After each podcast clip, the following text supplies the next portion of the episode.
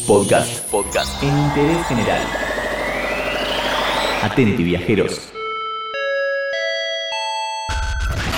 Este podcast te lo presenta Ikitoy, la marca de juguetes originales para armar.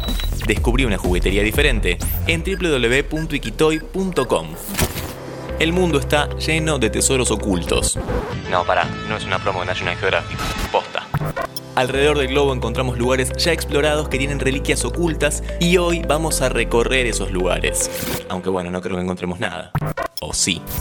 Calzate los auriculares porque hoy vamos a viajar durante 5 minutos acá, en Interés General. ¿Qué estamos buscando? El tesoro del pirata. Empecemos si querés desde lo más simple porque hay tesoros ocultos en todos lados. Seguramente salgas a la calle, camines unas cuadras y puedas encontrar algo. Incluso lo podés hacer con ayuda de tu teléfono. Ok, sé que suena raro, pero está bueno, escucha.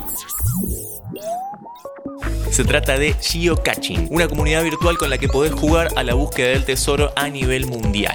Te podés loguear desde la página y empezar a participar rastreando piezas ocultas a través de tu celular. Sería como una especie de Pokémon Go, pero un poco más real. En la ciudad de Buenos Aires, por ejemplo, hay 202 tesoros ocultos y al ser una comunidad en la que participan muchas personas, los lugares se van renovando.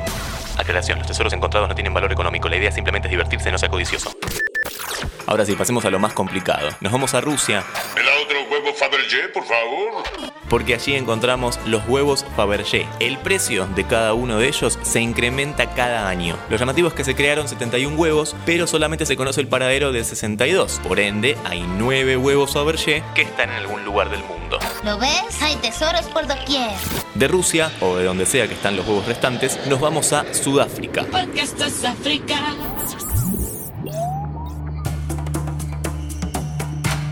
Más específicamente a Pretoria. En 1900 el presidente de la República Sudafricana, Paul Kruger, ordenó esconder las reservas de oro a las afueras de la capital por temor al acercamiento de las tropas británicas.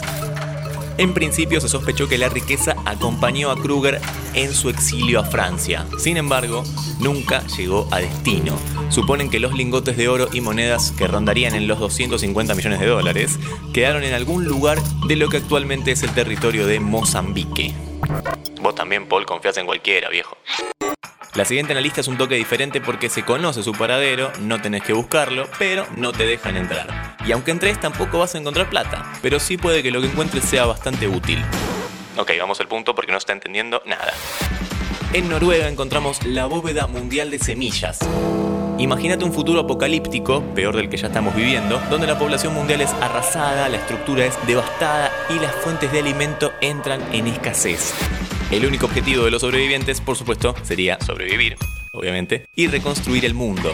La respuesta está en Svalbard, en Noruega, el último bastión de la humanidad contra la crisis alimentaria mundial.